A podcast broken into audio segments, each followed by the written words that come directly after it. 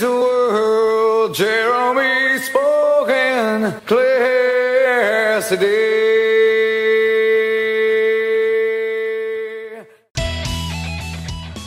O que você está ouvindo aí, filho?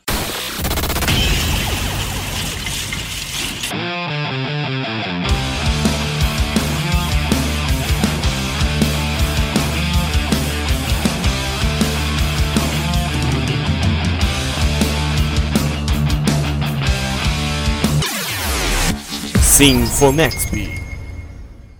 Está no ar mais uma edição do Sinfonexp. Eu sou Klaus Simões, estarei no comando o podcast de música do Nexp Podcast. Jesus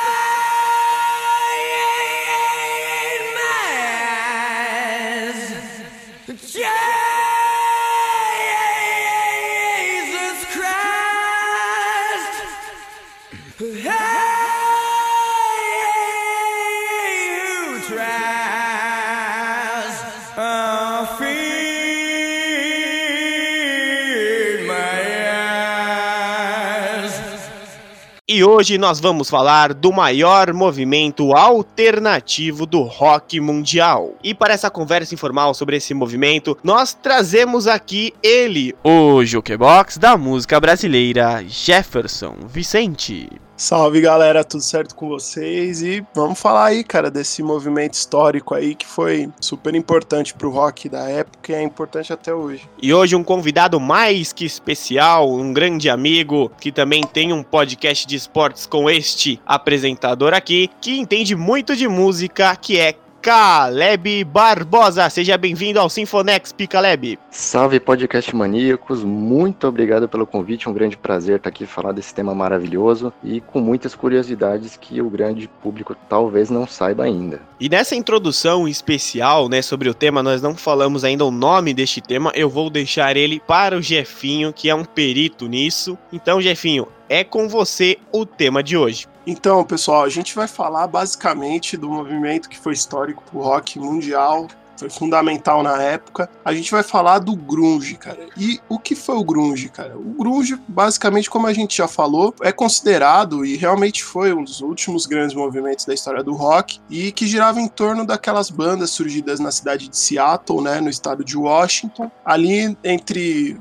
basicamente ali no final dos anos 80, né? E, e, o rótulo de grunge, cara, basicamente surgiu por parte da crítica que definia o som como um som sujo, um som basicamente sujeira, imundice, e também pela característica das bandas, visual das bandas na época, né? Tanto que eu até brinquei numa conversa antes, né, cara, que para curtir o podcast você tem que estar tá com o cabelo encebado e com a camisa de flanela, porque era o visual característico das bandas da, daquela época, né? Mas também é, eu pesquisei, encontrei informação que também esse rótulo grunge poderia ter vindo do Mark Arm, que é vocalista do Mudhoney, para definir o som da primeira banda dele, que era o Green River, que é considerada o marco zero do grunge ali, meados dos anos 80. Mas basicamente a origem do nome é essa. Perfeito, né, Jefinho? E temos aí um movimento, né, que o grunge foi algo amado por uns, odiado por outros dentro da cena do rock. Né? Muitas pessoas não gostavam e muitos gostavam. Pode crer, foi, foi considerado dessa maneira porque foi um, um, um tipo de som que fez meio que parte de uma ruptura mesmo na história do rock, né? Acho que até o Caleb pode falar um pouco disso, porque para entender o grunge a gente tem que entender como era o cenário do rock na, naquela época ali nos idos de 87, 88, antes do estouro dessas bandas pro grande público, né, pro mainstream, né? Porque já era uma cena alternativa já desde o meio dos anos 80. Sim, perfeitamente. Que a gente tinha, né, fazendo sucesso nos anos 80 era aquele hard rock da costa oeste dos Estados Unidos, né? Aquelas roupas de oncinha, muita maquiagem, é, letras falando sobre festa, bebedeira. O grunge ou grunge, né, a pronúncia é, norte-americana, como preferir aí o nosso ouvinte, ele vem justamente dizer o oposto, né? Dizer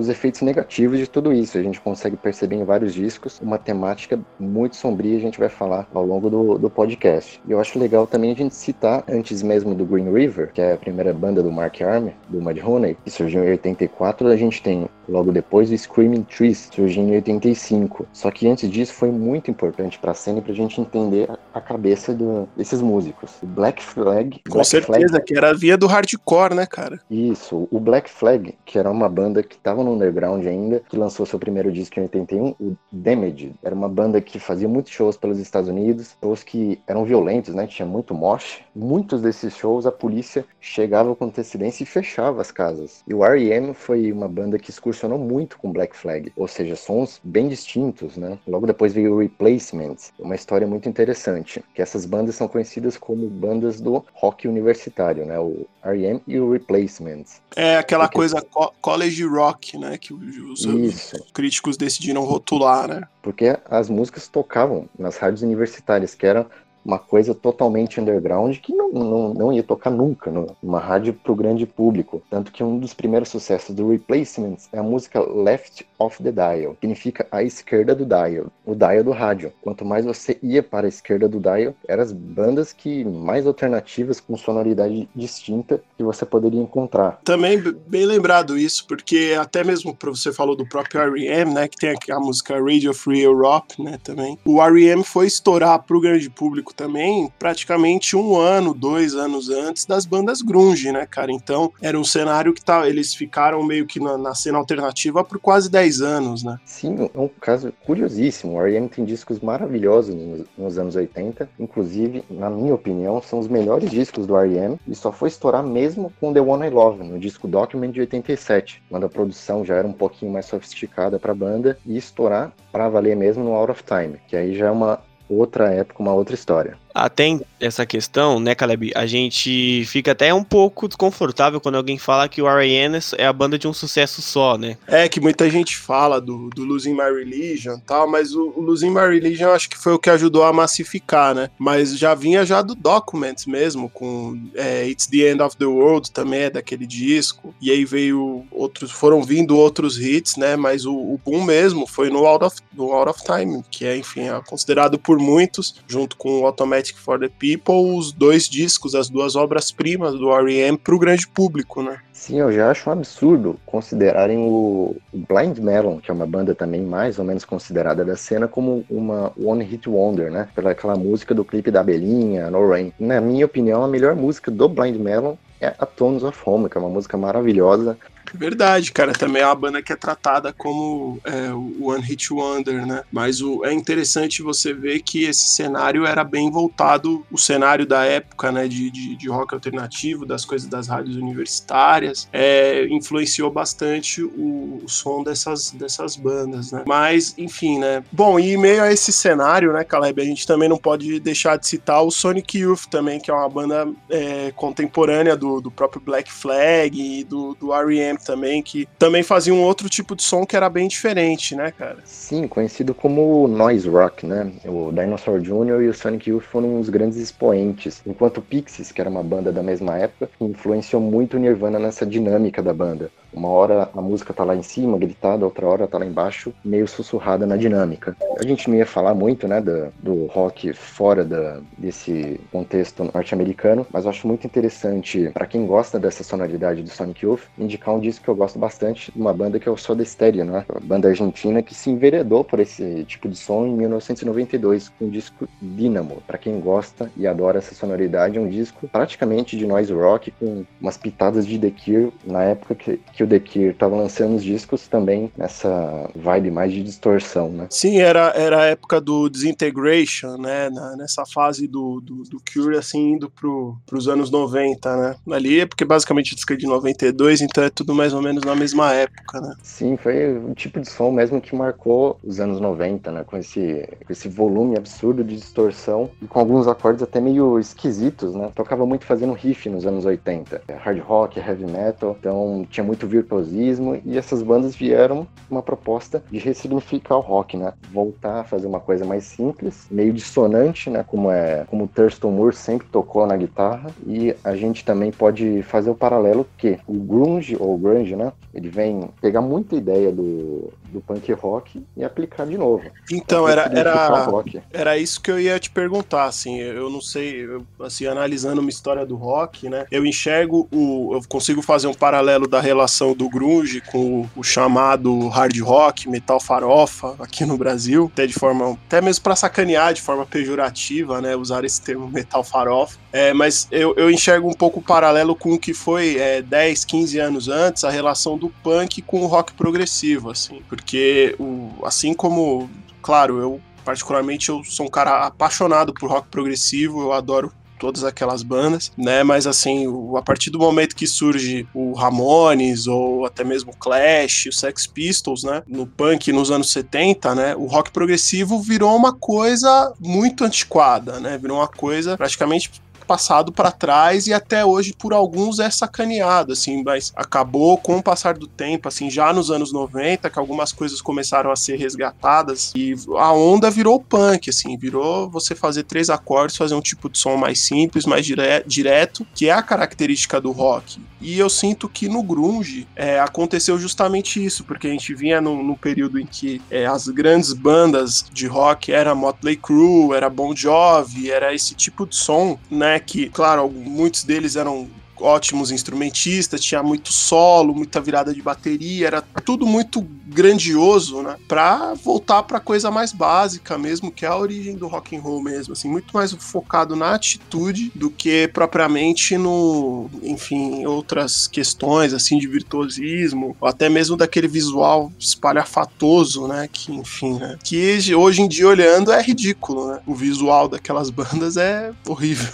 Até hoje temos aí também, Jefinho, o Steel Panther, tá nativa, é uma banda que começou recentemente e o visual dos caras é, é algo bem chamativo, bem atenção, né? Os caras usam colã, os caras usam oncinha. Eu, eu acho que assim, o, é, é o exagero do, do glam rock, assim, né? Já fugindo totalmente do, do assunto, mas eu, eu acho legal o visual das bandas dos anos 70, o visual do David Bowie, do, do New York Dolls, do T-Rex e tal. Eu acho visualmente, esteticamente, sensacional, assim, do próprio Lou Reed na época do Transformer, que é um dos, dos marcos, assim, daquela época. O próprio Queen, visualmente, no começo, tinha uma coisa sofisticada que eu achava legal, assim, mas indo pro hard rock, cara, eu acho que é o exagero daquilo, assim, é o ápice do, do já quando você já mostra que aquilo ali já tá meio que indo pro final, assim, tanto que depois, pra grande mídia, não surgiu uma, talvez o The Darkness, mas, mas uma banda com aquele tipo de visual, com aquele tipo de estética, pra um público maior nunca mais pintou, cara, já há mais de 30 anos, né? É legal a gente citar também que fica muito como as bandas grunge enterraram o o hard rock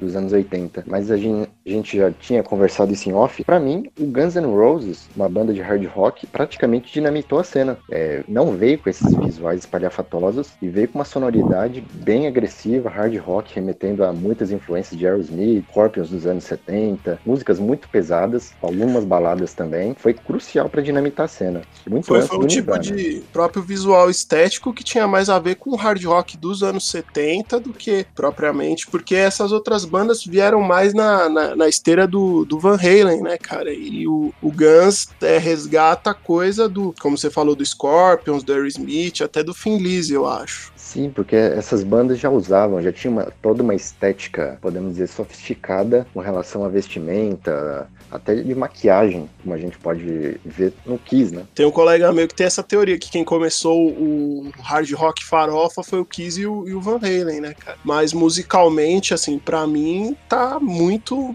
mais af... não, não menosprezando as outras bandas. Eu acho que tem, tem bons. Todos são bons músicos. O Skid Row tem bons músicos, o Bon Jovi tem bons músicos, mas assim, é, é uma estética que também acho que essa, essa própria característica espalhafatosa meio que contribuiu um pouco pra hoje ser considerado por muitos uma coisa cafona e muita gente fala isso que o grunge enterrou o- o- essas bandas, né? Mas o, o Guns N' Roses já veio já com uma coisa assim, não digo nem tanto é, sonora, né? Mas é, visualmente e comportamentalmente era uma coisa realmente fora da curva naquela época época, né? Tanto que eu acho que dessas bandas ali, em paralelo ao grunge, o Guns N' Roses ainda com Use Your Illusion, eles ainda conseguiram permanecer. E as outras bandas, né, talvez ali, a exceção do Bon Jovi, do Skid Row, que ainda emplacaram alguns hits nos anos 90, é, as outras bandas todas praticamente desapareceram. Poison e outras coisas assim praticamente sumiram depois de 1991, da grande mídia e. E uma das coisas pro movimento grunge, não digo crescer, mas organizar todas aquelas bandas que até então eram independentes de qualquer coisa foi a Sub Pop, revelou diversas bandas com um selo super importante. Foi ela que organizou tudo isso. Então aí eu deixo com vocês agora um pouco sobre a Sub Pop, que existe até hoje, mas que ali nos seus anos 90 foi extremamente importante para o grunge. Primeira grande banda que a gente já pode citar que é o Mudhoney. Eu acho que é quando o grunge virou grunge, que foi com Touch Me I'm Sick, que é o single que o Mudhoney lançou em 88, antes mesmo de lançar o primeiro álbum de estúdio. É, já vem toda uma estética, roupa rasgada, de som sujo, gritado, vem influenciar uma série de bandas depois no próprio selo, né? Eu acho que o Jefferson pode falar muito mais sobre isso também. Então, é, é curioso também porque a gente vai, ao longo do, do programa, a gente vai mostrar esse paralelo, porque na realidade, assim, o grunge foi definido por essa estética que o, que o Mudhoney trouxe, né? E que já vinha já herdado do, do próprio Green River e depois é, pintou Nirvana e tudo mais, mas assim, essa cena mais punk rock, mais suja, mais agressiva, vinha característico da sub pop, né? Tanto que as outras bandas que surgidas lá em Seattle mesmo, pelo menos as que acabaram ficando conhecidas pro, pro grande público, elas não, não tinham essa característica de punk rock na veia ali, né? Na, na vivência era uma coisa é até mais ou menos até mesmo voltado para um som até misturado com coisas dos anos 70 e tal. Mas uma banda que também é, passou pela sub pop, mas que não tinha essa característica tão punk rock, foi o Soundgarden, né? Que lançou o primeiro EP em 87, que foi o Screaming Life, né? E ali eles também começaram a carreira deles. Esse tipo de som, essa característica é, mais suja, mais agressiva que vinha do, do, do punk rock, era característico da sub pop em si, porque ao longo do programa a gente vai falar de bandas que não beberam necessariamente na fonte do punk rock em termos sonoros e estéticos, né? Mas vale lembrar que uma dessas bandas que não eram necessariamente voltadas para o punk rock também surgiram na, na sub pop, né? Também surgiu na sub pop, que foi o caso do Soundgarden, que lançou o primeiro EP deles em 87, intitulado Screaming Life, e eles também surgiram na sub pop ainda, já nos seus primeiros, primeiros anos de sub pop, eles lançaram esse EP do Soundgarden e curiosamente foi a primeira banda do movimento de Seattle que despontou para uma grande gravadora e conseguiu é, lançar discos por uma por uma gravadora maior, né? Sim, são, e são bandas com sonoridades muito distintas. A gente tem o Mudhoney, que é praticamente um punk rock. O Nirvana, que é um punk rock que tentou só a pop. A gente tem o Alice in Chains, que é quase que um heavy metal, só que não convencional, né? Uma banda que eu gosto de dizer que nem banda cover de Alice in Chains consegue soar como Alice in Chains. Uma sonoridade muito característica. Aí tem também o Soundgarden com outras referências. E o Stone Temple Pilots, por exemplo, em muitos momentos parece uma banda de hard rock dos anos 70. E a gente consegue perceber isso num, numa dica cultural que eu já dou, que é o livro Kurt Cobain, A Construção do Mito, do Charles Cross, que foi um, um biógrafo do Kurt Cobain também. Ele viveu intensamente aquela cena, ele acompanhou diversas bandas e ele diz muito sobre o grunge como um movimento cultural e principalmente estético, mais estético do que até musical. E a título de curiosidade aqui, quando nós estamos falando da sub pop, é, estamos falando de uma época que as bandas antes dela tinham que propagar o seu som através das fitas né, do cassete, porque o disco era muito caro para se gravar. Então, quando vem a sub pop, até essa questão de do som ficar um pouco mais popular é muito melhor, porque para você popularizar um som naquela época era muito mais difícil. Com certeza, né, cara? E também é, colaborou muito para isso e lançou, é, talvez o, o posso estar tá até sendo um pouco injusto, mas é impossível a gente não falar. Pode se dizer que o primeiro grande disco do, do, do grunge que foi a estreia do Nirvana, né, que foi o Bleach, é, produzido produzido pelo Jack Endine e lançado pelo, pela Sub Pop em 89, né? E agora o Jefinho tocou num assunto, talvez é, por muitos considerada a maior banda do grunge, ou não, mas o Nirvana com certeza foi o que deu um ápice né, na própria carreira. O Nirvana vem ali já no finalzinho, um pouco disso, mas não tem como se falar do grunge e não lembrar do Nirvana, né? A primeira banda que você lembra, apesar de ter tantas bandas maravilhosas, mas a gente lembra primeiro do Nirvana. O Nirvana foi porque na realidade foi a banda que estourou é, pro mundo na realidade, né? Porque se for parar pra pensar, o Alice in Chains mesmo já tava já na, entre 89 e 90, já tava gravando o primeiro disco, Facelift, já bombou com Man in the Box e tal, já começou a tocar, inclusive até mesmo na época aqui no Brasil, era a época que a MTV tava chegando e e o clipe de Man, the, Man in the Box é, foi muito veiculado na MTV no comecinho ali 90, 91, antes mesmo até do, de pintar o Nevermind, né? Em meio ao hard rock do, das bandas que a gente estava falando antes, assim, então era uma coisa diferente, uma novidade, né? Mas a banda realmente que explodiu pro, pro mainstream e falou assim, olha, existe um movimento de bandas de Seattle, foi o Nirvana, né? E o Bleach é um disco assim, apesar de ter uma produção mais, mais simples,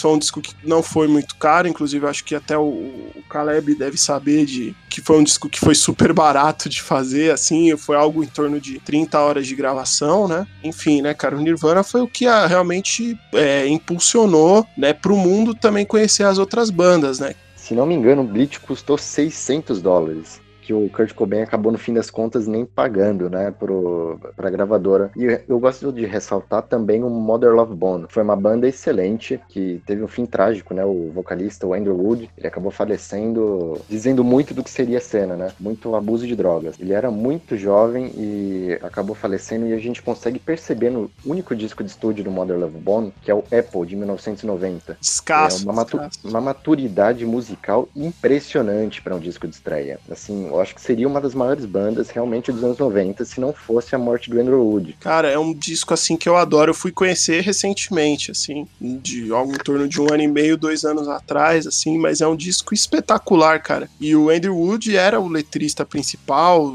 compôs todas as músicas, né? E ele realmente ele faleceu muito cedo. Ele morreu, acho que algo em torno de 23 ou 24 anos, assim. E tanto que, inclusive, a própria morte dele gerou uma outra grande banda em homenagem a ele, que foi o Temple of the Dog, né? Sim, antes da gente entrar também nessa, nessa seara dos grandes grupos, dá pra gente citar que essa sonoridade do Apple é uma sonoridade muito parecida com o Facelift do Alice in Chains, que foi uma banda que posteriormente homenageou o Andrew Wood, com a música Wood, que é uma música que fala memória nostálgica sobre esse grande vocalista que teria sido o Andrew Wood. e que talvez seja, junto com o Man in the Box, talvez seja os maiores hits do, do, do Alice in Chains, né? Sim, comercialmente falando, sem dúvida nenhuma. Embora eu não ache é, essas duas músicas nem as duas melhores músicas dos seus respectivos discos, né? Mas isso aí é uma outra história. Pois é. E o Caleb citou aí o Temple of the Dog, né? Pra quem não sabe, o vocalista, ninguém menos que Ed Vader, né? Ali no seu início, Ed Vader que não era de Seattle, mas vai pra Seattle por causa que tava acontecendo esse movimento. E até então, ele é apadrinhado por outras bandas e muita gente não sabe dessa informação, né, Caleb? O Temple of the Dog já foi um dos primeiros supergrupos. O que acaba sendo mais impactante e que a galera acabou virando um supergrupo meio cult foi o Mad Season, né? Posteriormente a gente pode falar e seguindo aos poucos a cronologia. Se os nossos ouvintes forem ouvir alguns desses supergrupos idealizando a sonoridade de alguns desses grupos, vai se, se decepcionar muito. Porque, por exemplo, o Mad Season não tem nada a ver com a sonoridade do Alice in Chains, embora seja o Lenny Stully de vocalista. Lenny Stanley, que vocalista do Alice in Chains, que acabou morrendo extremamente novo, até no que o Caleb falou. Essa questão das drogas, né, influenciaram muito aí os vocalistas do grunge, essa questão tanto depressiva, é, sozinha, de algo que muitos tinham, mas expressavam perfeitamente isso dentro das músicas.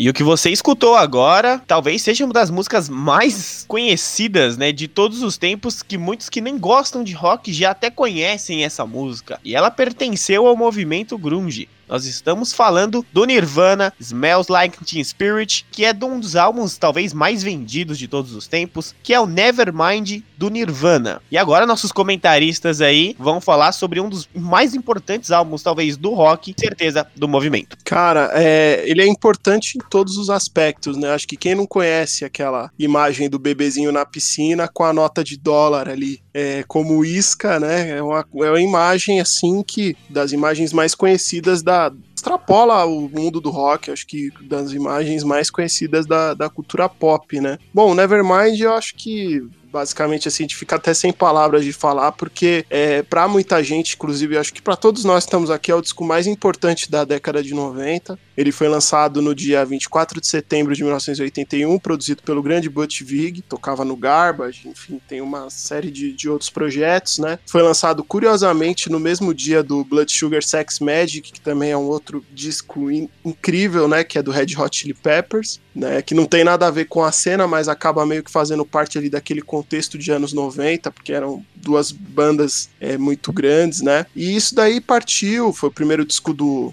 do, do, do Nirvana para uma grande gravadora. Também foi o primeiro disco do Nirvana com o Dave Grohl na bateria. Vale lembrar isso, que o Bleach não foi gravado pelo Dave Grohl. O Dave Grohl entrou no Nirvana em 90. Enfim, cara, é um disco incrível. Praticamente todas as músicas fizeram sucesso. Para muitos é o disco favorito de, dos fãs do Nirvana. É, pode-se dizer que é a obra-prima de alguns deles, né? Para alguns deles, né? E, enfim, cara, é um grande disco. O Caleb puder vai falar mais aí sobre ele. Dave Grohl entrou na banda uma sugestão do Buzz Osborne, o vocalista, o líder do The Melvins, que é uma banda muito importante para a cena também. Acaba não tendo tanta grife, mas foi por conta da indicação dele que o Kurt Cobain conheceu o Dave Grohl, que mudou assim a forma do, do som do Nirvana, dando um peso na bateria, incrível. E na minha humilde opinião, já polemizando, o Nevermind é o melhor disco na história do rock, assim, tá no primeiro panteão junto com Revolver, Back in Black, e talvez não seja o maior, mas sem dúvida nenhuma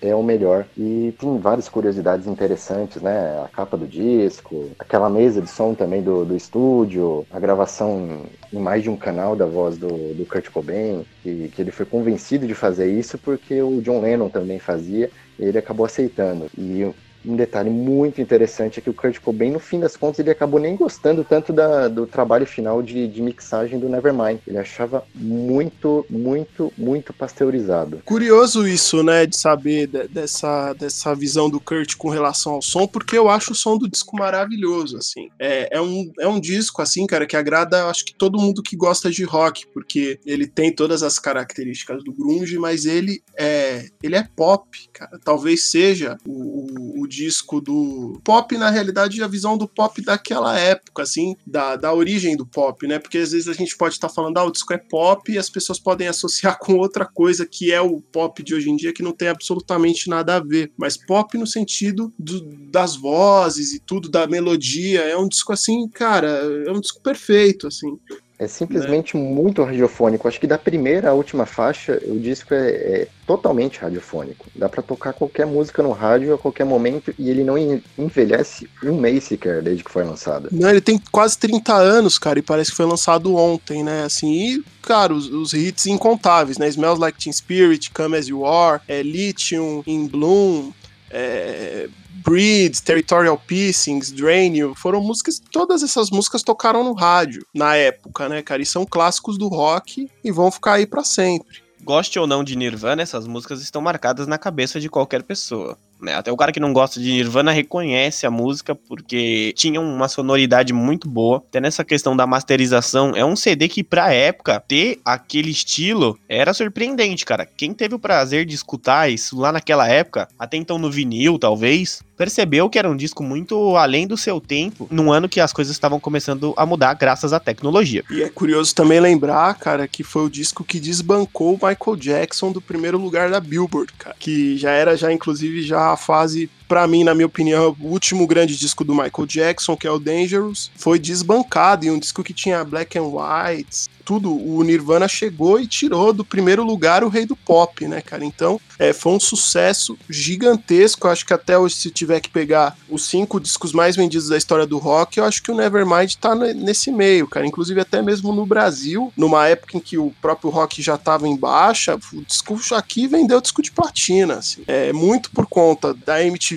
divulgando os clipes, que a MTV já tava no Brasil na época, e as rádios de rock, que ainda eram muito fortes, que tocaram praticamente todas todas essas músicas que a gente falou do Nevermind, todas essas músicas tocaram no rádio aqui no Brasil. Isso que é bacana de ver e isso abriu dos jovens aqui para de outros, outras partes do mundo também terem acesso a outras bandas que estavam surgindo também naquela época com essa característica, né? A venda inicial do Nevermind atingiu mais de 46 mil cópias. Isso logo no, nos seus primeiros ali meses de, de CD, pô, 46 mil cópias para uma banda grunge na época, pô, era maravilhoso isso para uma banda que até então era mais do seu cenário, né? Mas aí ela explode até pro rock, como o Jefinho bem destacou, desbancou até o rei do pop. As vendas esgotaram, assim, as pessoas faziam fila e não achavam mais o disco. Eles tiveram que, que mandar para uma segunda prensagem, terceira, porque eles não esperavam é, um sucesso desse tamanho. A gente citou aqui o Nevermind, claro, não tem como deixar de falar. A gente falando todo esse tempo do Nevermind, a gente não citou o Ten, que foi lançado no mesmo ano, o disco do Pearl Jam, o disco de estreia do Pearl Jam, que é um disco sensacional até hoje, o, o disco mais emblemático da banda, com grandes hits, assim, de, de cair o queixo, que foi quando realmente a cena tomou conta não só dos Estados Unidos, mas do mundo inteiro. E o Ten, né, Caleb, foi lançado em agosto e o Nevermind em setembro, então o Ten foi lançado até antes do Nevermind, mas são discos ali que foram lançados no mesmo ano e atingiram o seu ápice. Cara, e se você for parar pra ver, tipo, o Nirvana, sonoramente, o Nirvana não tem nada a ver com o Pearl Jam, assim. São duas bandas bem diferentes e são as duas maiores bandas do, do movimento grunge, são as duas maiores bandas da época. E é, falando do Tem também, ele é um disco também que tem hits imortais da mesma forma que o, que o Nevermind. Você tem Even Flow, tem Alive, tem Black,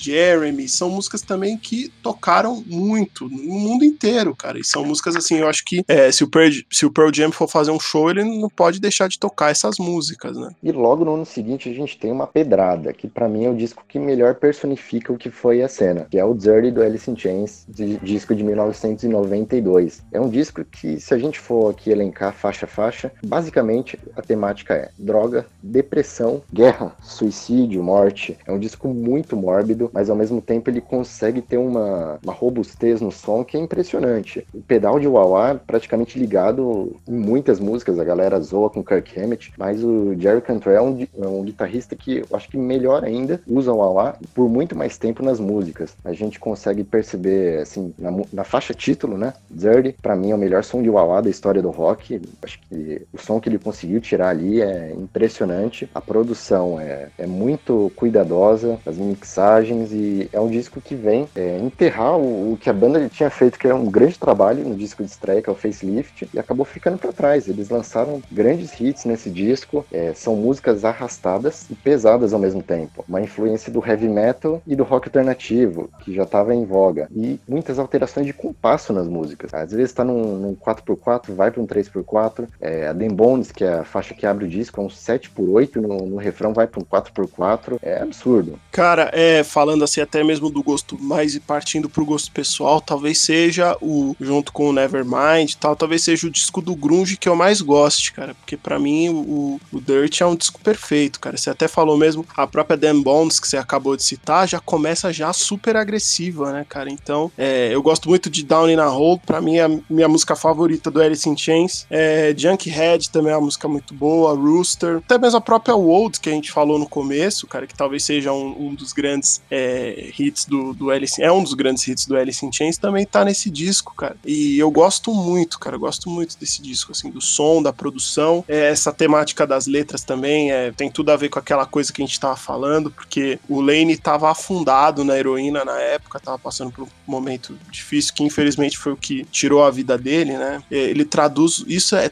muito traduzido na, na, na parceria dele com o Jerry, né? Sim, é uma parceria que casou perfeitamente, até as vozes, né? Em contra contraponto, o Jerry Cantrell sempre cantando muito bem, fazendo os, os backing vocals. São dois discos, assim, o Nevermind, o Dirty, grandiosos na história da música, não só dos anos 90 e do rock. E a gente citou aqui o Ten, de 91, e não citou ainda o Bad Motor Finger, que é do Soundgarden, que é o disco que já vem com, com alguns hits, Jesus Christ Pose, Outshine, Rust Cage, mas ainda não era o, o principal disco do, do Soundgarden, ainda ia estourar de vez, né? Talvez seja o segundo, o segundo disco, acho que de, antes do, do, do, que veio depois desse, talvez seja o disco, mas para mim, assim, também é o meu favorito do Soundgarden, assim, também tem uma sonoridade e o som de guitarra, assim, que eu acho perfeito, assim, e também, lembrando, Soundgarden foi a primeira banda que acabou tendo um destaque maior, assim, lá nos Estados Unidos, né, e em 91 eles chegaram com esse disco já com tudo, realmente, assim, um disco também sem, sem palavras. Até então, Caleb falou um pouquinho do Jerry Cantrell, e é um cara que já teve a Alice Mundgarden, né, a banda que ficou aí um ano em atividade, que teve Chris Cornell, Mark Arm, Mike Starr, né, caras que foram muito, que contribuíram muito, né, pro grunge, um cara que sempre trabalhou muito bem, até aquela questão do Awa que o Caleb falou, é um cara que sempre manteve ali o Alice in Chains lá em cima com a sua sonoridade. Comercialmente se explora muito a imagem do Lane Staley,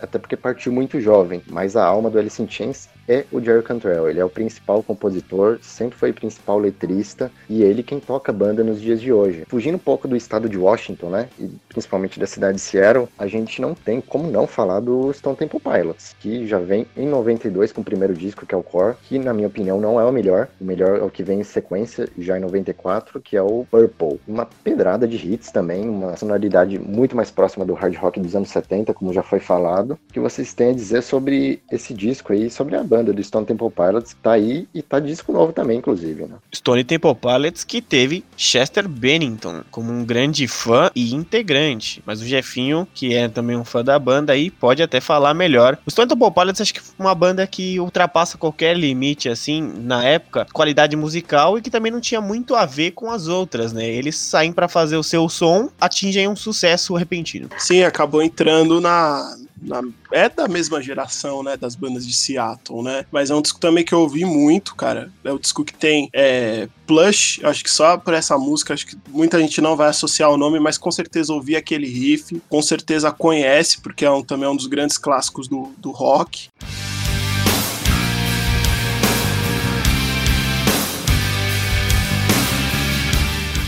É, Sex Type Thing, Wicked Garden, Creep, são músicas também que tocaram muito naquela época, né, cara? E foi uma banda, assim, incrível, assim. Os irmãos é, de Léo são, assim, que são os caras que são os, os que ainda cuidam, né? Formação praticamente permanece a mesma, com exceção do, do Scott, né? Cara, é um disco muito bom, assim.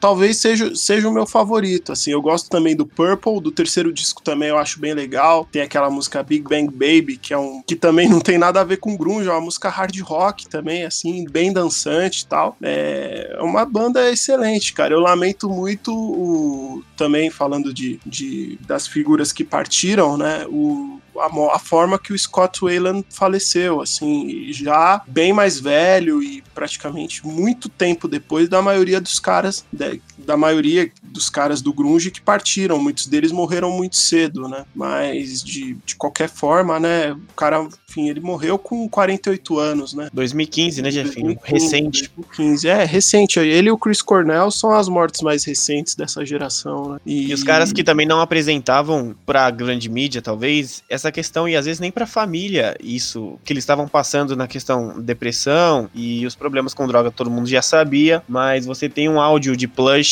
gravado acústico e, cara, aquilo é perfeito, entendeu? E depois vem a morte dele e todo mundo fica ali sem, sem reação de o cara que conseguiu até se livrar um pouco disso e depois volta e acaba até falecendo. Essa questão do, do sucesso mexeu muito com a cabeça de todas essas bandas. Elas lançaram os primeiros, segundos discos e estouraram completamente, né? É, aí veio o abuso de drogas por parte de alguns de seus integrantes, alguns conseguiram se livrar disso e outros não, que a gente vai começar daqui para frente falar e acabou se refle- que acabou se refletindo cada vez mais no som da banda, no clima entre os próprios integrantes. O grande sucesso dessas bandas acabou sendo o começo do final delas, né? E aí a gente já vai pro In Utero, que é o disco do Nirvana, uma produção completamente diferente, a banda querendo soar anticomercial, querendo fazer tudo o oposto que fez no disco anterior, um som de bateria irreconhecível, timbres de guitarra irreconhecíveis e até alguns vocais que precisariam ser refeitos do Kurt Cobain com alguma produção um pouco mais rigorosa que vocês têm a dizer sobre esse disco. Cara, o som de bateria do Dave Grohl, pra mim, o Dave Grohl como baterista, pra mim, chegou no, ao auge no, no Inútero, assim. É, eu gosto até mesmo dessa sonoridade mais crua, assim, eu acho bem legal, né? E dizem, né, que algumas coisas de, de pré-produção do Inútero chegaram a ser gravadas no estúdio da BMG aqui no Brasil, no Rio de Janeiro. E só que antes da gente falar do Inútero, o Klaus tem uma história é, bem curiosa, né? Porque, pra quem não sabe, nessa época, em 93, a gente tinha aqui no Brasil o Hollywood Rock, que era meio que competia ali com o Rock in Rio tal, e era durante, como o Rock in Rio é, não era rea- realizado como hoje, de dois em dois anos, né? O festival que preenchia essa lacuna era o Hollywood Rock, tanto em São Paulo quanto no Rio de Janeiro, e era um festival que até 93 trazia geralmente nomes do hard rock, é, ou até mesmo artistas mais consagrados do classic rock, enfim. Mas em 93 eles resolveram trazer as bandas grunge, né, cara? Eles trouxeram o L7, que é uma banda que a gente vai falar mais pra frente aí. Também veio da são da, da Califórnia, né? Surgiram ali junto com um pouco antes até mesmo que Stone Temple Pilots e o Blind Melon, enfim, né? Eles trouxeram o L7, trouxeram o Alice in Chains na época do Dirt e trouxeram o Nirvana, que pra muita gente fez o, o melhor e o pior show da banda. Foram os realizados em São Paulo e no Rio de Janeiro, res- respectivamente, mas o Klaus tem uma história curiosa pra falar aí referente ao, ao, ao Kurt, né? A- a- as andanças de Kurt Cobain pela noite paulistana. O Hollywood Rock, né, Jefinho, que era da empresa de tabaco Souza Cruz, que em 92 já tinha trazido Living Color, Extreme, Skid Row, Extreme com Modern Words, fazendo um sucesso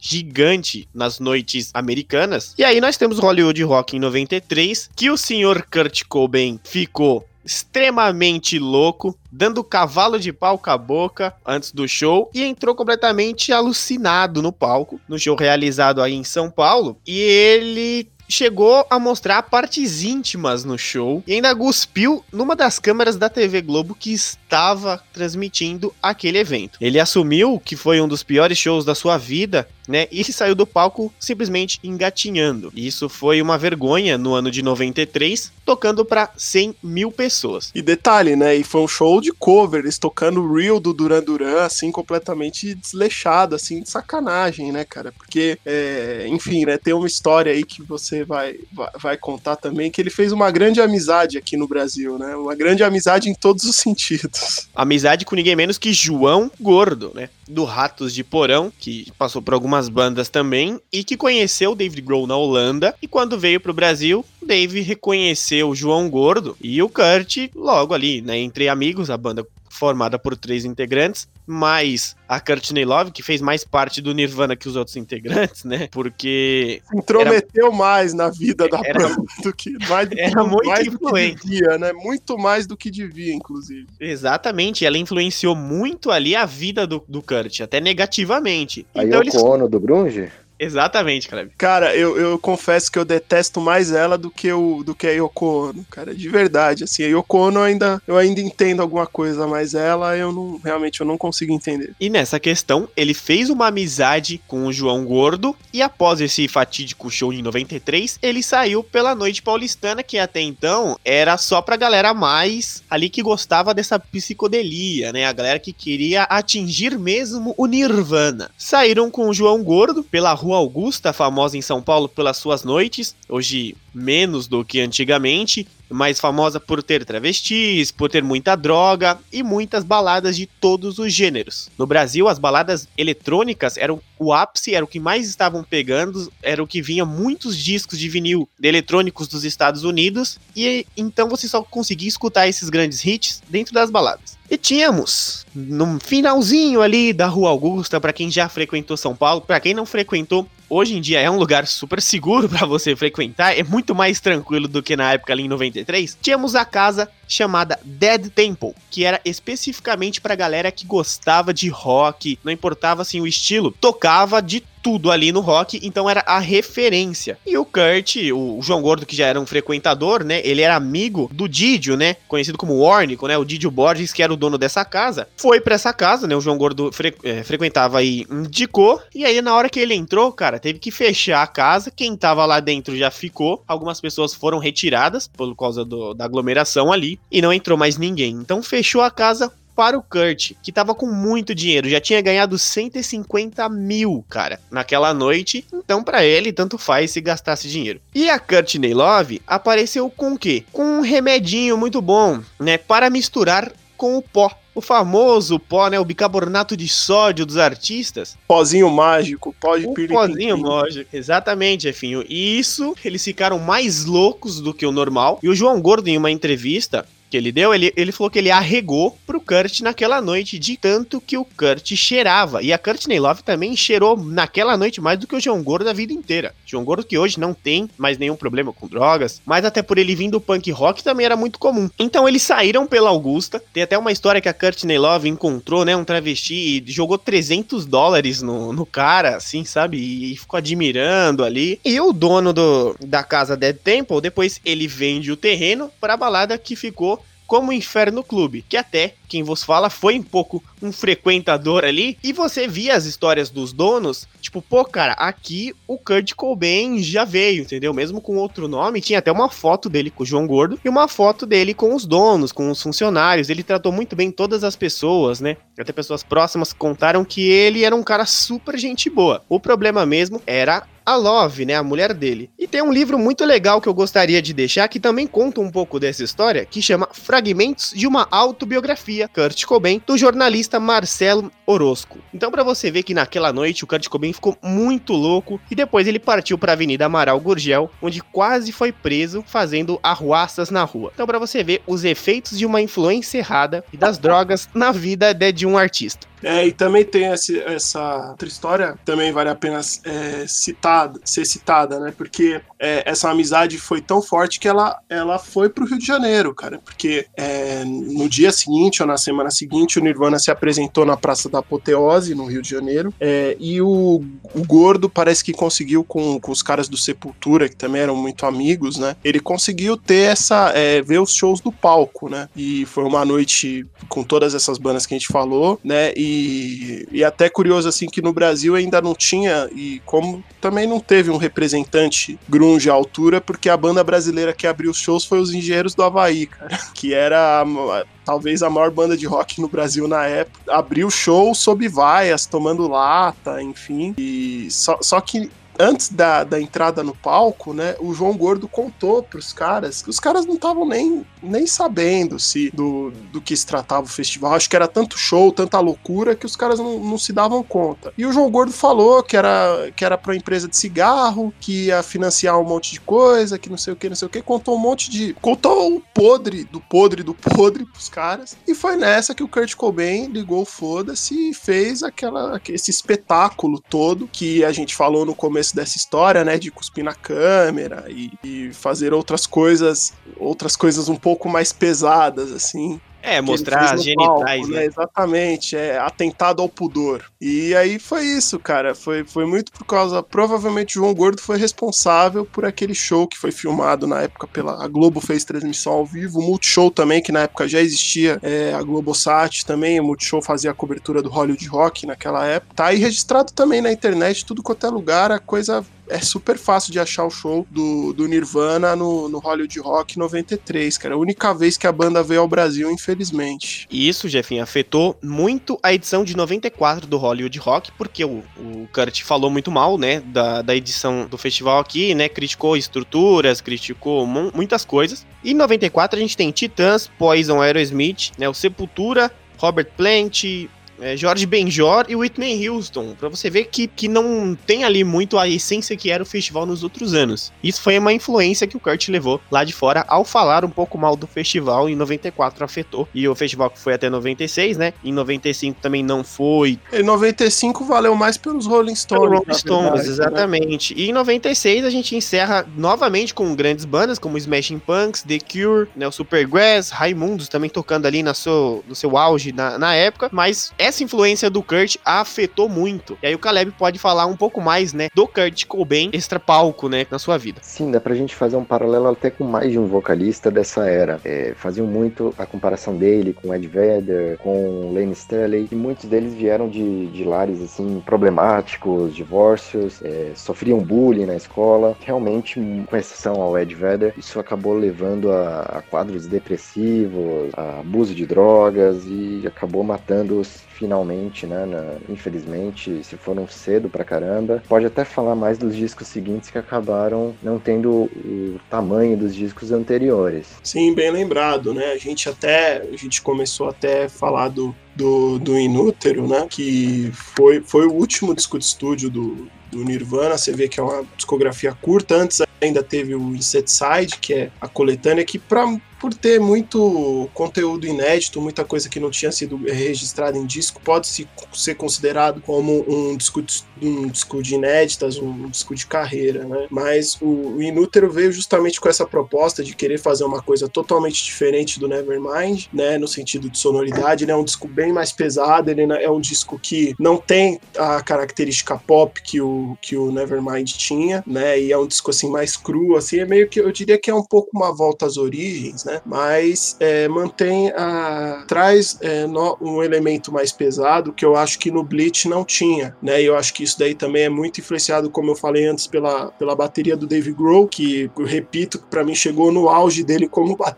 como batera, o auge dele foi o Inútero, na minha opinião, né? E também aponta um lado, uma, é, o lado um pouco melódico, talvez em All Apologies também, que tanto que na mesma época o Hershey Nirvana- Box. Sim, tanto que na época do que o Nirvana gravou, lançou o Inútero, né? Pouco depois eles gravaram o famoso acústico, né? Pela MTV, né? Gravado em Nova York, que foi lançado em disco, em VHS, depois da morte do, após, né? A morte do Kurt. Enfim, eu acho que é, de certa forma essa música ainda apontava alguns caminhos que talvez o Nirvana é, fosse trilhar de um som, se fosse a, a regra deles fazer uma coisa totalmente diferente disco após disco, né? Eu acredito que talvez viria um disco mais acústico, uma coisa mais leve por parte do, do Nirvana futuramente, né? Que foi uma coisa que o próprio Alice in Chains fez também depois do após o Dirt. E a gente citando aí discos, né, Pra não ficar citando disco por disco, que são realmente muitos discos sensacionais,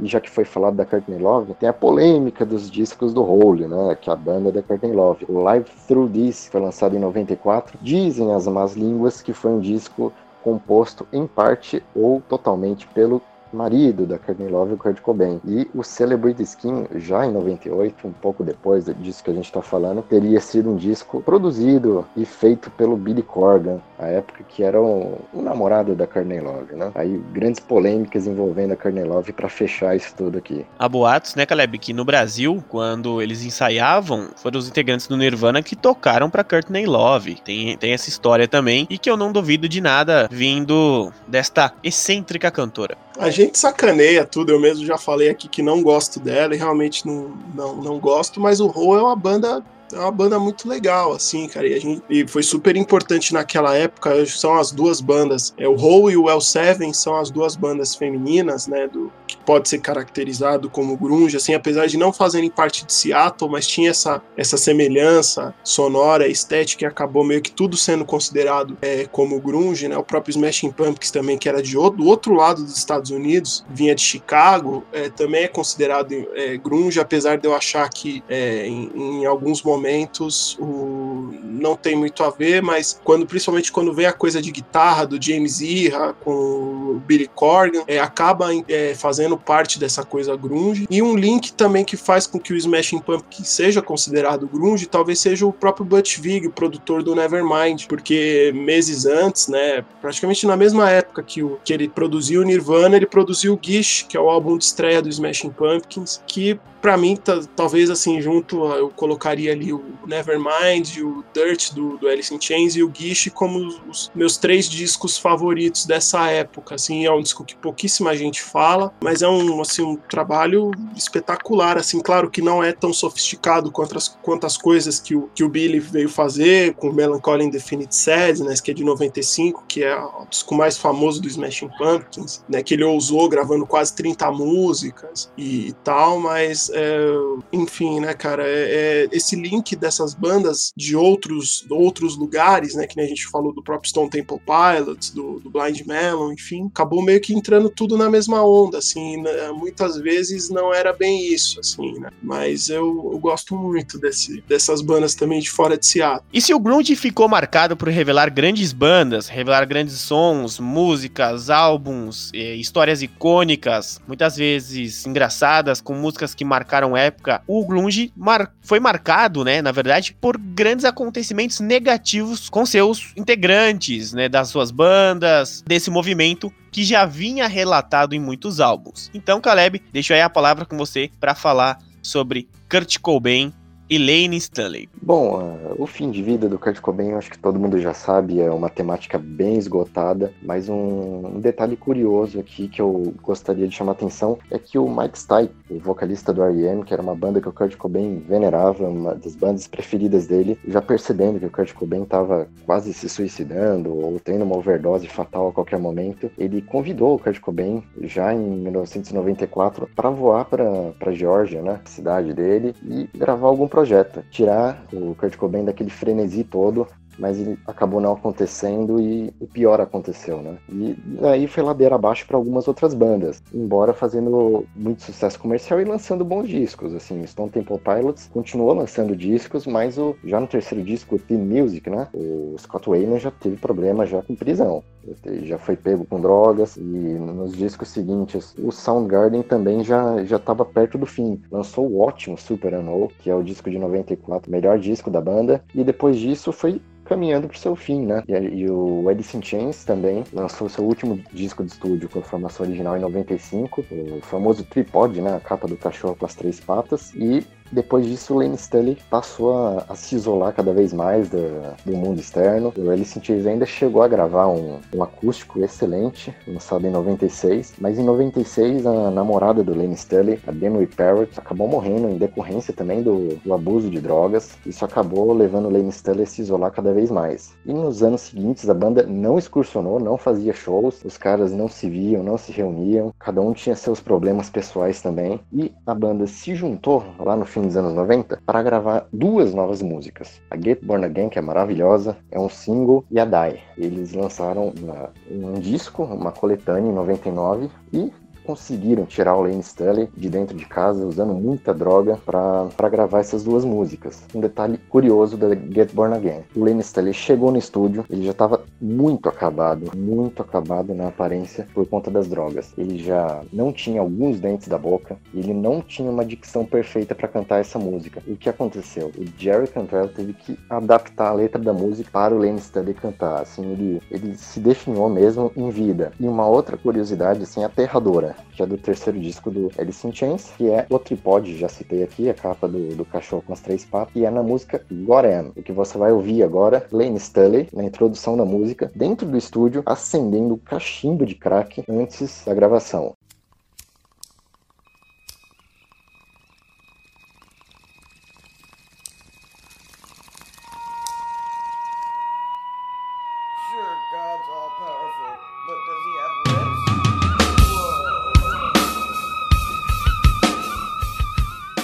Porquê disso é assim muito notório o que acontecia com a banda. Eles não conseguiam tirar o Lane Stanley de dentro de casa, é, por conta da depressão e das drogas. E eles fizeram o seguinte: ah, a gravação já está muito arrastada, já, já tá todo mundo de saco cheio aqui, então vamos fazer o seguinte: vamos trazer o cara aqui e ele grava. Pode usar o que ele quiser aqui mesmo no estúdio e vamos acabar logo com esse tormento que tá sendo a gravação. Dali pra frente, o Lane Stanley, ele praticamente virou um zumbi humano. Teve problemas com a dentição, como eu já falei, alguns órgãos dele não funcionavam perfeitamente. Ele chegou a usar fralda geriátrica, assim, na biografia da banda aí, dando uma dica cultural, que é a História Não Contada, publicado aqui no Brasil também esse livro, é, conta muito desses últimos anos do Lane Stanley. Ele foi achado, né, morto já em 2002, aqui saltando bastante, mas para pegar o gancho, e o cadáver dele já estava em estado de, de, decomposição e ele cercado de agulhas, assim. Usava muita heroína, muito, muita cocaína, muito crack também, e misturava tudo, e foi uma combinação fatal, né? Ele virou um zumbi humano, infelizmente, um cara com um talento excepcional,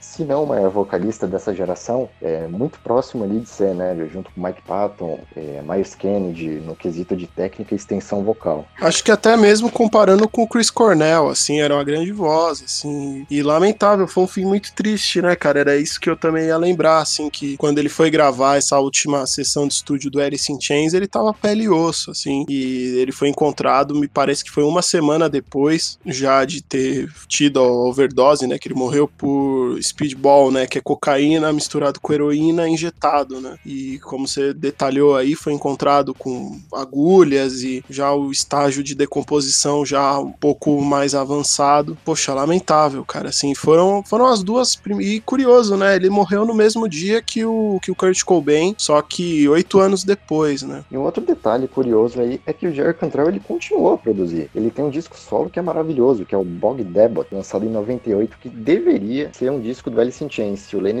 Staley tivesse um sonho de gravar, né? Tem músicas ali muito parecidas com a sonoridade do Alice in Chains, outras não muito, mas é muito próximo, o que não acontece tanto no, no disco seguinte do Jerry Cantrell, que já é um disco de 2002, já que ele lançou em homenagem ao Lenny Staley, que é o Degradation Trip. Mas uh, esse primeiro disco dele solo, Bog Debot, é com os integrantes da banda. É ele cantando na guitarra e o, a cozinha do Alice in Chains. A sonoridade é muito próxima. É, o Lenny Stanley que era conhecido pela sua beleza na época, né? Era um cara muito atípico ali do, da, da, galera que era integrante das bandas e um cara que tinha até o seu cabelo sujo, mas era conhecido pela sua beleza. E saber do fim, né? Que o cara tava se definhando é muito triste até para quem é, é, fã, não só do grunge, mas como do rock em si, né? Ver um cara que era tão bom, tão promissor morrer tão jovem assim, decorrente desses problemas.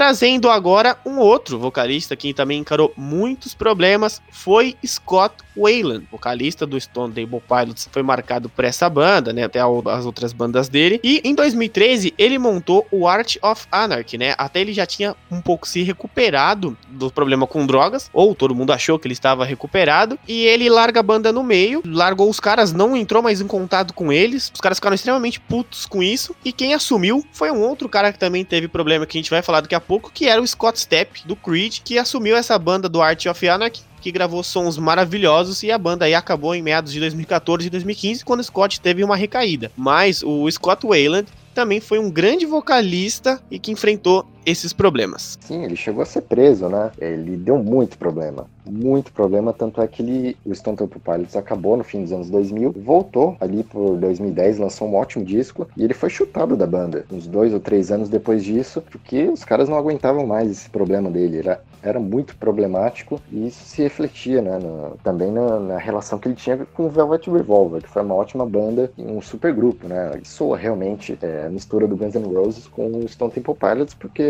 do, do Slash, né? Por conta do Slash e daquela sonoridade de guitarra toda. Foi um outro supergrupo criado nos anos 2000, assim como o Audioslave, né? Que é uma, uma, outra história também. Pois é, foi um fim muito triste, né, cara? E ver que é, já bem mais velho que os outros caras, ele ainda ter continuado, ter seguido, né, com, com um vício, né? Isso ter se arrastado por tanto tempo, porque afetou a carreira dele inteira, né? O próprio Velvet Revolver teve problemas, o Stone Temple Pilots foi expulso da banda, né? É, é muito triste, assim, ver o cara ter sido encontrado morto num ônibus de, de turnê, assim, é, com 48 anos, né? E depois de. E eu acredito, cara, eu acho que assim, acho que tudo que podia ser feito foi feito por ele, né? Até ele chegar ne nesse ponto, é porque realmente não, não tinha mais condição. E isso também afetou muito ele, o talento dele. Eu me lembro que é, você, Caleb, chegou a me mandar um vídeo já nos últimos meses de vida dele, ele tava, tava péssimo no palco, entendeu? Ele nem, nem de longe ele lembrava o talento que ele era, até mesmo até a época do, do Velvet Revolver, assim, é, de voz e de presença de palco, que ele era um, pra mim, ele era um dos grandes vocalistas de, desse, dessa geração dos anos 90, assim, e ele e ver ele, a aparência dele no palco, ver ele cantando, era uma coisa assim, nesses últimos meses era deprimente. Até no Velvet Revolver, né, o Slash, integrante, teve muitos problemas com o Axel Rose, né? E teve problema com o Scott Wayland, o que acarretou também na saída dele, né? Uma, meio que uma expulsão dele da banda. Chegou, conversou, falou: Cara, você tem a chance de se recuperar, você já conseguiu uma vez, mas aí quando o cara também não, não quer sair, né? Daquilo, fora os problemas psicológicos que ele já tinha, infelizmente aconteceu o pior. And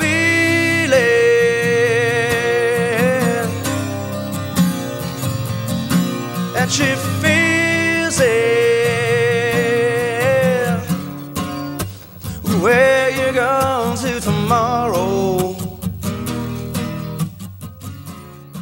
E o grunge ainda continuou por muitos anos, talvez um pouco modificado, talvez com algumas influências, que vem a época do post-grunge, o Britpop, também nessas gerações futuras, após grandes bandas serem lançadas e que influenciaram certeza essas bandas novas. E aí, Caleb, Jefferson, o que vocês podem falar sobre essa nova fase do grunge? Então, é, antes de entrar nesse assunto grunge, né, eu queria até fazer meio que um- uma comparação, assim, né? O Kurt Cobain, ele faleceu no dia 5 de abril de, de 94, aos 27 anos, né? Enfim, as causas a gente, todos, todos nós sabemos, né? Mas, se eu não me engano, na mesma semana, né, na Inglaterra, o Oasis lançou o seu primeiro single, que foi o Supersonic, né? E fazendo até uma comparação, assim, eu acho que nesse momento, a partir da morte do, do Kurt, e curiosamente, na mesma semana, o Oasis está lançando a sua primeira música de sucesso, foi meio que é, os olhos da, da mídia musical e roqueira voltou os olhos para a Inglaterra e deixou um pouco os Estados Unidos de lado numa que teve uma hegemonia de mais de 10 anos, se for comparar com juntando o hard rock e depois o grunge, o mainstream do rock mundial eram os Estados Unidos, assim, e a partir daquele momento com a morte do Kurt, os olhos se voltaram mais para a Inglaterra e aí na, naquela época já existia o Blur, já existia a Radiohead e foi questão de tempo depois para surgir Supergrass e surgirem outras bandas também inglesas que fizeram sucesso naquele período, né? E até mesmo Stone Roses também, que já é bem mais antigo e também naquela época estava lançando o segundo disco. Então os olhos meio que se voltaram para a cena inglesa, né? Mas ao mesmo tempo surgia o que a gente chama de, de pós-grunge, né? Que eram aquelas bandas que foram é, influenciadas pelo movimento e tal. Enfim, né? Algumas delas eu acho que são interessantes, assim, algumas delas eu acho que nem mereciam esse, esse rótulo, né? Mas é curioso também que isso se expandiu para outros países, né, cara? Você vê o Bush, que é uma banda inglesa, e não estava ali inserido no, no contexto ali dos Estados Unidos e é considerado uma banda pós-grunge, assim. Então, vários nomes aí surgiram é, vindos do, do, do movimento do, do chamado pós-grunge, né? Citando aí uma banda conhecida como pós-grunge, fora desse eixo dos Estados Unidos, não tem como começar a falar e não falar do Silverchair, né? Que é uma banda que o- os três integrantes começaram a gravar disco quando eles tinham 15 anos de idade. Então eles, desde muito novos, tocando para grandes públicos, assim, fazendo um sucesso imenso e começaram com uma sonoridade meio que Nirvana. E o último disco deles, de 2007, uma sonoridade talvez mais próxima do Arctic Monkeys, assim, eles mudaram muito, né? Começaram muito jovens e mudaram radicalmente, assim, a cabeça, pensamento musical. E detalhe curioso do Silverchair é que, desde muito cedo, eles excursionaram com os Red Hot Chili Peppers, né? E eles perderam a inocência cedo, porque viram bastante coisa do Chili Peppers, pra quem conhece um pouco a história da banda, sabe que tem histórias bem pesadas. Eu acho que isso também, sem dúvida, mexeu com a cabeça do Daniel Jones, que é o vocalista do Silverchair, né? Que ele sofreu depois com um quadro de anorexia, quase chegou a falecer. Um cara também um pouco, um pouco complicado de, de falar nesse quesito de, de problemas psicológicos e tudo. E sobre o Britpop ele destaca uma banda, que é o Elástica, né? Banda que só lançou dois discos. Talvez seja mais grunge de todas as bandas britânicas, porque é uma banda que é conhecida como uma banda Britpop e tem uma sonoridade às vezes muito próxima do punk rock, uma sonoridade bem suja. Talvez se fosse uma banda americana e tivesse surgido naquele contexto de de Seattle, nos anos 90, bem no comecinho, seria taxada como uma banda grunge, né? Engraçado essa questão dos rótulos. Pois é, é verdade, cara. Era bem. puxava também pra esse lado. Eu não sou, não conheço muito som do, do Elástica, mas tinha essa, essa referência, né? E também outras coisas, né? Outros sons, outros artistas que também entraram nessa coisa do, do chamado pós-grunge. O próprio Foo Fighters, no seu comecinho, a crítica chegou a rotular como pós-grunge, apesar de a gente fazer uma análise musical de toda a trajetória do Foo Foo Fighters acho que não tem muito a ver com isso, né? Foi um projeto que, enfim, após toda a tragédia do Nirvana, o, o Dave Grohl deu um tempo e compôs algumas músicas, tal. Ele chegou até a convidar o próprio é, o Chris Novoselic para participar do, do projeto, ele não quis, né? E o Pat Smear, que tinha entrado recém entrado no, no, no, Nirvana, né, ali na, na tour do Inútero, é, também foi convidado, ele topou e, enfim, e depois de, do Dave Grohl gravar o disco inteiro sozinho e o disco ter sido lançado em 95, começou a trajetória do Foo Fighters, que hoje em dia, sem dúvida nenhuma, eu acho que é a maior banda de rock do mundo, assim, de rock mesmo de verdade, assim, para mim a maior banda do mundo hoje em dia em termos de show, de discos, de, de produção, de tudo, para mim é o Foo Fighters. Assim, e isso vem dessa leva, vem dessa, dessa época aí, 95, 96, né? Outra banda que eu destaco bem é o Garbage, né? Até pelo nome, né? Significa lixo e tal. É uma banda do Butch Vig, produtor aqui já citado, é uma banda com uma sonoridade bem suja, surgindo em 95, uma sonoridade bem agressiva, muito próxima até do Elástica, né? Uma mistura aí entre várias bandas da época, uma banda bem interessante de se escutar também para quem curte esse, esse estilo musical. Talvez aquela música Stupid Girl, que foi o hit deles no, no mundo e no Brasil, também não tenha é, muito essa, essa ligação com esse som mais, mais pesado, mas se for analisar a obra inteira da banda, tem tem a ver, né, realmente com, com, com essas influências. Acho que o Klaus pode falar melhor da, das bandas aí que ele adora. Eu acho que eu e o Jefferson nos recolheram um pouco agora, algumas bandas que o Klaus gosta e pode falar bastante. que foram realmente as que foram mais rotuladas, assim, por essa coisa de, de, de pós-grunge, né, Klaus? Acho que você pode falar aí dessas bandas aí, da, da influência delas, enfim, eu sei que tem um público que é muito forte, mas elas são bandas meio 8 ou 80, ou você ama ou você odeia, né? Exatamente. É, o Jefinho até deu risada no começo, até um desrespeito com as bandas. Lamentável não, isso. Não, não é desrespeito com as bandas, mas eu acho que é engraçado essa relação, é. assim. Não da sua relação como fã, mas eu acho que, assim, todos nós temos nossos gostos individuais e tal. Mas é, a gente achou, eu achei engraçado, assim, porque de todas essas bandas que a gente falou aqui, talvez sejam essas as que a gente, particularmente, no caso eu, Caleb, sejam as que a gente não, não curta tanto, que a gente não, não curte, né? Mas eu respeito a trajetória delas, tanto que uma delas tá aí até hoje, né, cara? E fechou agora recentemente no Rock in Rio, tem público no Brasil, o Nickelback. É, eu acho que se tem gente que gosta da banda, é válido. Uma das bandas que eu gostaria de destacar é o Cider, né? Que é uma banda que foge um pouco ali dos Estados Unidos Inglaterra, porque o Cider é da África do Sul, né? E o Cider veio ao Brasil para fazer um show ali em meados de 2014, 2015, não lembro certinho. Inclusive tem uma palheta da banda e, e mostrou uma sonoridade musical muito boa. Até na época não gostava tanto, mas influenciado, né, pela minha irmã, fui no show e gostei muito do som dos caras, assim. E por ser uma banda de 99, bebeu muito na fonte dali do, do grunge que tava, que já tinha acabado, né, teoricamente, mas que o sucesso ali do Nirvana influenciou muito o Shawn Morgan, que é o vocalista do Cedar, e fez eles um grande sucesso, né, nos seus álbuns Poison, The Parish, muda totalmente o seu gênero musical, né, já não traz tanto o, o post-grunge, mas tem o Isolate and Medicate de 2014 e o Disclaimer 2 de 2004, que tem basicamente a mesma sonoridade puxando muito, né, eles até fazem ali uma referência ao antigo grunge.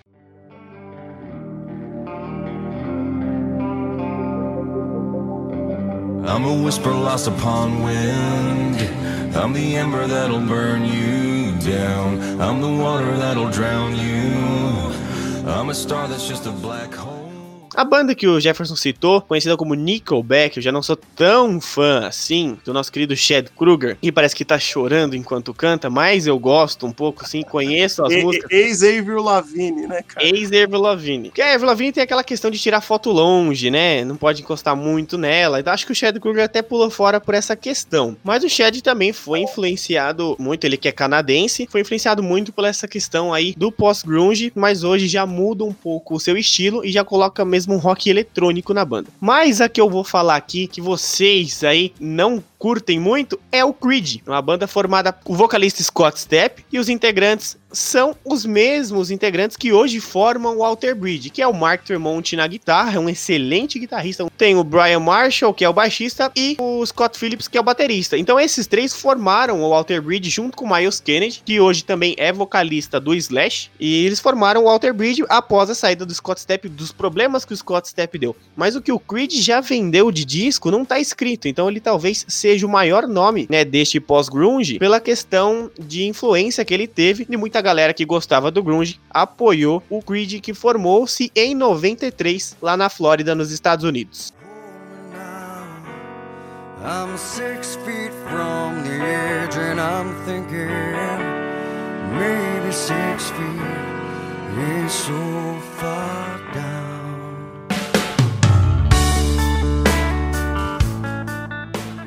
Eu me lembro, na realidade, assim, eu, lembro a primeira vez que eu vi o Creed, assim, que foi o clássico With Arms Wide Open. Nossa, que inglês horrível. With Arms Wide Open, que é o maior, maior, clássico da, da banda, né? Mas, assim, o que eu encano com, o Creed, cara, é. Eu não sei até se, se o próprio Scott Stepp foi questionado sobre isso. Assim, perguntam muito da comparação dele com, com o Ed Vedder, com até mesmo com o próprio Scott, com relação à voz, assim, o pessoal questiona ele quanto a isso, cara. Não, sempre perguntaram, né? A banda sempre foi questionada com relação a isso e eu não sei o real posicionamento dele ao longo dos anos, mas é um assunto, é um assunto que já até ficou batido e eu acho que o, Creed tomou um caminho próprio muito diferente musicalmente do Pearl que tá aí até hoje fazendo seu som, tá conhecido como uma banda com uma grande independência musical, né? Lança o disco que quer, com a sonoridade que quer, já teve problema assim com em turnê, com venda de ingresso, bater de frente com, com anunciantes e coisa do tipo. Acho que o Creed tomou uma outra linha, assim, uma outra vertente do rock que tem um grande público ainda pra, pra banda. O que eu tenho a dizer sobre o Creed, o Mark Tremont é um excelente guitarrista guitarrista. É, o Mark Tremont tem trabalhos solos, lançou o seu segundo álbum recentemente solo, né, instrumental. Também tem o seu trabalho vocal, né? O Mark Tremont sempre se preparou para cantar, tanto que em My Own Prison, do CD My Own Prison do Creed, ele que canta a música. Então ele lançou seu primeiro disco ali, foi mais no instrumental e no segundo ele já começa a cantar bastante. Então, além de um excelente guitarrista, excelente compositor e o cara que salvou o Creed e que salvou também a vida do Scott Stepp, que a gente não pode deixar de ressaltar isso, que o Scott Stepp teve muitos problemas com droga e álcool juntos, né? Ele poderia ter é, morrido naquela época que ele teve esse problema. E a banda cansou tanto disso, né? O, principalmente o Mark Tremont, que é o cara que mais se posiciona, ele cansou tanto do Scott Stepp nessa questão de, de nunca melhorar,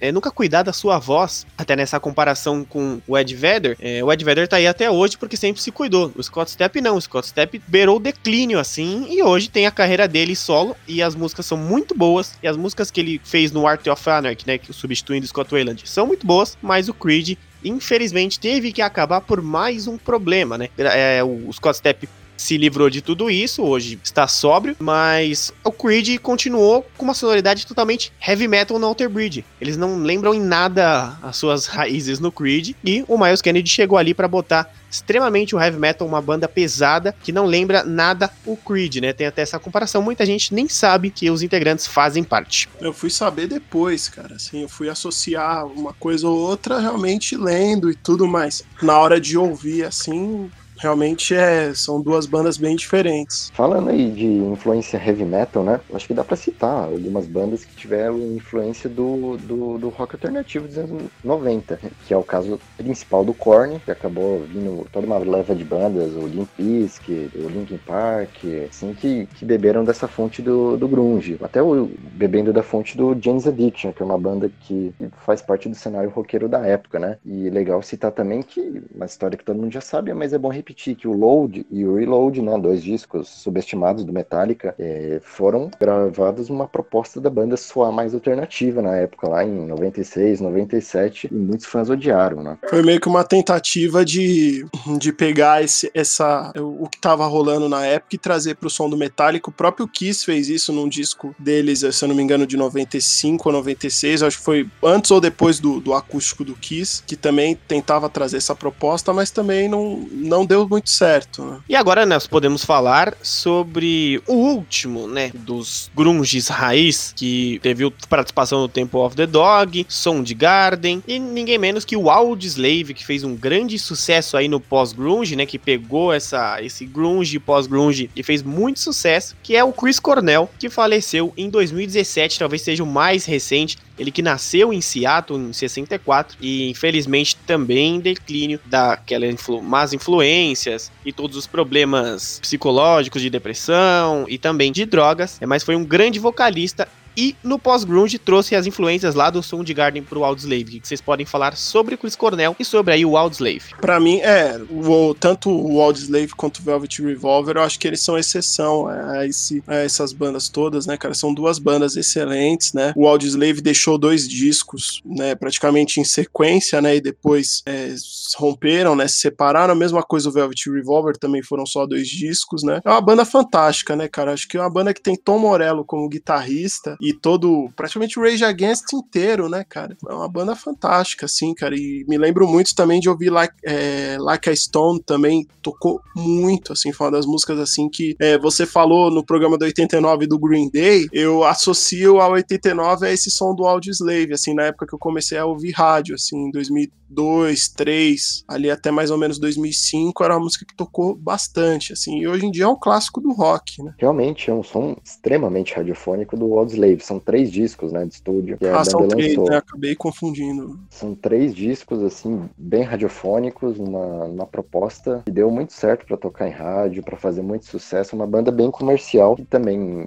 Dá pra citar o Rage Against the Machine, que é uma banda que sofreu também influência do rock alternativo, né? Mistura hip hop, heavy metal, pegada mais alternativa também. E hoje, né, galera, como é que estão as bandas que ainda sobrevivem daquele movimento que começou lá nos anos 80, 90 e hoje quais são e como estão as bandas e eu deixo uma pergunta, né? Por que quando se fala do grunge, alguns roqueiros eles viram a cara? Queria deixar aí para vocês. Bom, dá pra gente começar pelo Alice in Chains, né? Já lançou três discos nessa formação atual com o William Duval de, de vocalista, um excelente vocalista, excelente guitarrista também. Quando precisa, ele pega a guitarra nos shows. É um cara muito carismático e que não tenta copiar o Lane Stanley. Eu acho que é a grande sacada dele, né? E três discos já lançou o Alice in Chains nessa fase nova, o último em 2018. O Pearl Jam, né, sempre esteve aí lançando, lançando ótimos discos. Tá com um disco em 2020 agora, o Gigaton, um disco bem falado aí pela, pela crítica. E o Stone Temple Pilots eu destaco também. Pós Scott Wayland, né, recrutaram o Chester Bennington, é, gravou um EP bem legal com eles. Gravou um disco em 2018, auto-intitulado Stone Temple Pilots, com Jeff Good, o novo vocalista, que é um cara que fez muito sucesso no X Factor lá dos Estados Unidos. E tá com um disco novo aí também o Perdida, disco mais ou menos acústico, nem tão acústico assim, disco bem interessante, um pouco diferente da, da sonoridade clássica da banda. Sim, o Alice in Chains voltou em 2006, né? Eles,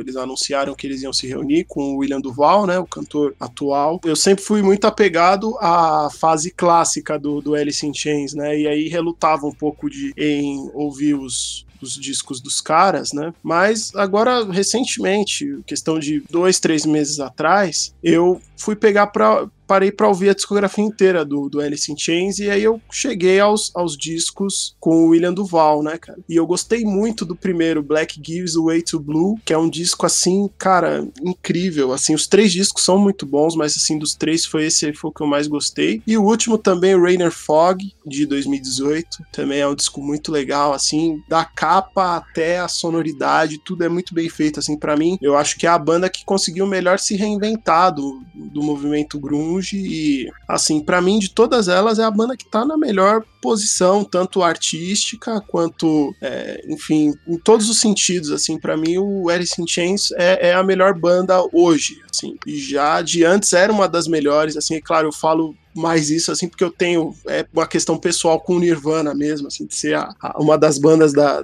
da minha vida, assim, mas tecnicamente falando, o, o Alice in Chains também manteve, conseguiu manter com essa formação nova o padrão de antes, assim, né? E o Pearl Jam também, cara, é uma banda que é, já com 30 anos de, de carreira, tá lançando agora um disco muito bacana que é esse Gigaton, é, um, é muito bacana ver que enfim, apesar, claro, tiveram discos assim que a crítica não não elogiou muito, mas eh, ver esse disco, assim, ver uma banda animada para fazer um disco como esse depois de 30 anos é realmente muito bacana. Já concluindo a pergunta, por que que muitos roqueiros torcem o nariz com um grunge, né? Eu acho que é normal, todo, todo subgênero tem os seus haters aí. Tem muita gente que não gosta do punk rock até hoje, tem gente que não gosta do, do progressivo, tem muita gente que não gosta até do clássico, do, dos Beatles, dos Stones. Eu acho que eu acho que é muito do gosto pessoal de cada um. É, a galera que ouve mais aquele hard rock da cena dos anos 80 não vai gostar mesmo, né? Porque enterrou, é, ajudou a enterrar de vez essas bandas comercialmente. Acho que é mais a questão da rivalidade. Eu não sei como você vê, Jefferson. Cara, eu acho que é isso mesmo, assim. Eu acho que o pessoal que gosta do hard rock oitentista, assim, realmente não curte, porque foi, foi basicamente foi isso que aconteceu, assim. O, é, os defensores, né, do, do metal farol farofa, né? Falam, né, que é, não gostam do grunge porque é, as, o, o, fato de tocar bem, de fazer uma coisa mais elaborada, deixou de ser prioridade e, e outras coisas acabaram é, tomando a frente por parte dessas bandas, assim. O que eu discordo até certo ponto, porque é claro que tem as bandas mais cruas, mais voltadas pro punk rock, mas eu acho que isso é uma visão, fazendo uma análise, assim, se for parar para analisar banda por banda, é uma análise superficial, assim, às vezes é a análise de um cara que tá ali se baseando baseando somente pelo Nirvana, ou pelo Mudhoney, ou por coisas assim que acabaram sendo mais voltadas pro punk rock. E independente de ser punk rock ou não, eu acho que o Dave Grohl é um dos maiores bateristas de todos os tempos. Assim. E a própria banda tinha ideias muito legais. O Kurt Cobain não era um guitarrista virtuoso, mas tinha umas sacadas de guitarra legais. Assim, eu gosto muito do, do próprio riff de Heart Shaped Box, eu acho sensacional. Eu acho que é uma visão é, vazia da coisa, assim, porque o Alice in Chains, todos eles são ótimos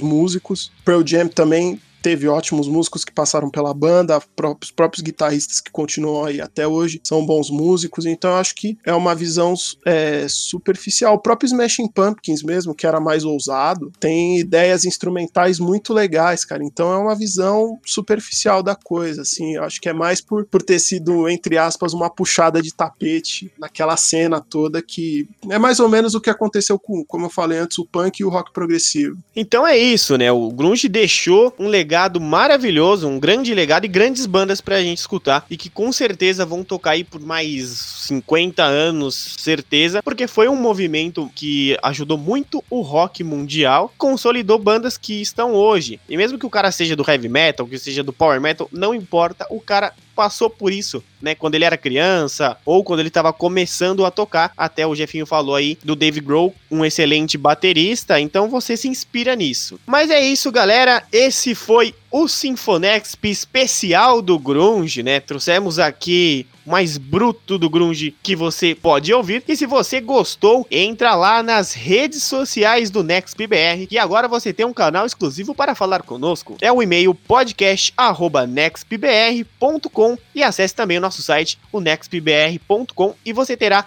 muitos conteúdos sobre música lá. Ouça nossos podcasts e compartilhe com todo mundo. E temos aqui grandes podcasts, como o da 89, agradecendo a todos os ouvintes que batemos 200 plays até o momento desta gravação. Então, muito obrigado a todos. E para falar do grunge, trouxemos aqui Jefferson Vicente, o jukebox da música. E aí, Jefinho? Cara, era um programa aguardado, assim, a gente já estava já preparando essa, essa edição do grunge já há uns dois meses e fiquei muito feliz de fazer, porque são todas bandas que a gente gosta pra caramba, né? Foi o, o último movimento, assim, pode-se dizer que tenha sido muito grande da história do rock. O próprio Kurt Cobain, por muitos, é claro, a gente teve Noel Gallagher, teve é, Jack White, caras assim que foram muito importantes para o rock, mas o Kurt Cobain é tratado como o último grande rockstar que a música teve, né? Então eu acho que é muito importante a gente fazer também prestar essa homenagem para esse pessoal que tanto fez pelo rock, tanto fez pela música. E nosso convidado mais que especial, né, um especialista aí nessa questão do grunge, Caleb Barbosa, como foi participar do Sinfonexp e o que você deixa aí de recado as suas considerações finais. Um grande prazer aqui participar com vocês. Como bem foi falado, a gente já estava planejando esse, esse programa há algum tempo. A, a dica que eu dou aí é para,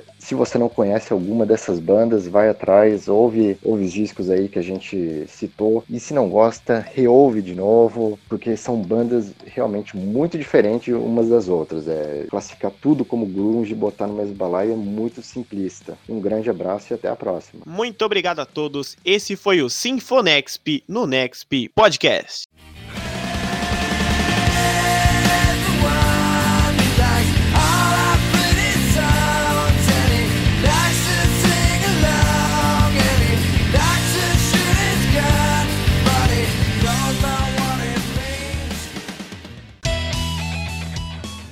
O que você está ouvindo aí, filho?